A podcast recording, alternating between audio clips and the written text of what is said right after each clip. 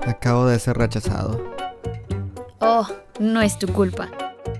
Es solo tu personalidad y tu cerebro y tú.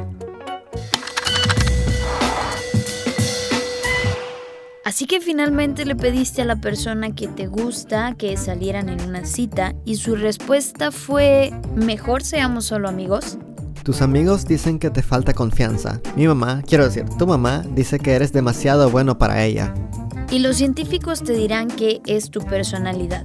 Las investigaciones han demostrado que si bien las personas buscan parejas que coincidan con sus personalidades, también estarían dispuestas a salir con alguien con mayor responsabilidad, amabilidad y extraversión, pero con niveles más bajos de neuroticismo. Y tiene mucho sentido. Querer parejas que sean menos neuróticas significa que queremos a alguien emocionalmente estable y seguro en lugar de volátil y ansioso.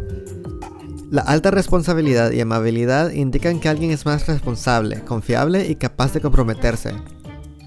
Y alguien más extrovertido tiende a ser más carismático y socialmente habilidoso.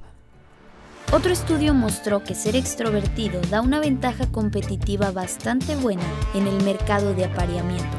Esto se debe a que los extrovertidos son más proactivos en la búsqueda de oportunidades para socializar, lo que aumenta sus posibilidades de encontrar pareja. Al mismo tiempo, los extrovertidos están perfeccionando sus habilidades sociales y de apareamiento con cada nueva interacción.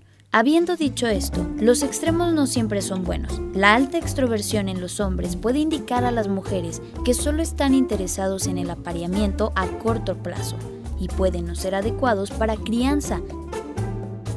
Así que lo paso, si sos más introvertido o demasiado extrovertido, culpa a tus genes y al cableado de tu cerebro.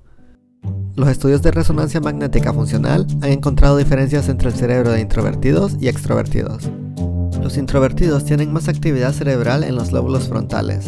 Esta área se involucra más con el procesamiento interno y el pensamiento. Y los extrovertidos tienden a tener más actividad en las regiones del cerebro que están involucradas con el procesamiento sensorial.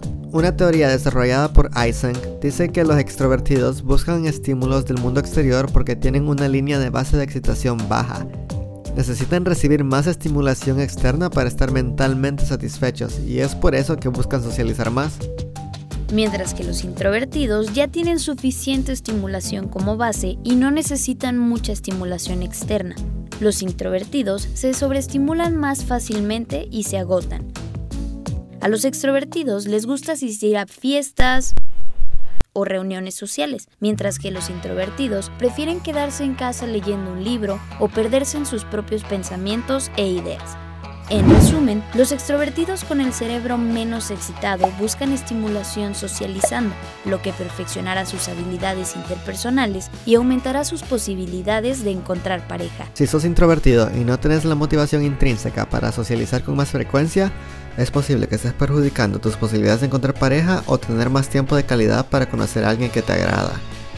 Intenta ser un poco más extrovertido de vez en cuando y date la oportunidad de conocer a más personas. Y eso es todo. Denle like al video. Nos vemos en el próximo video. Bye.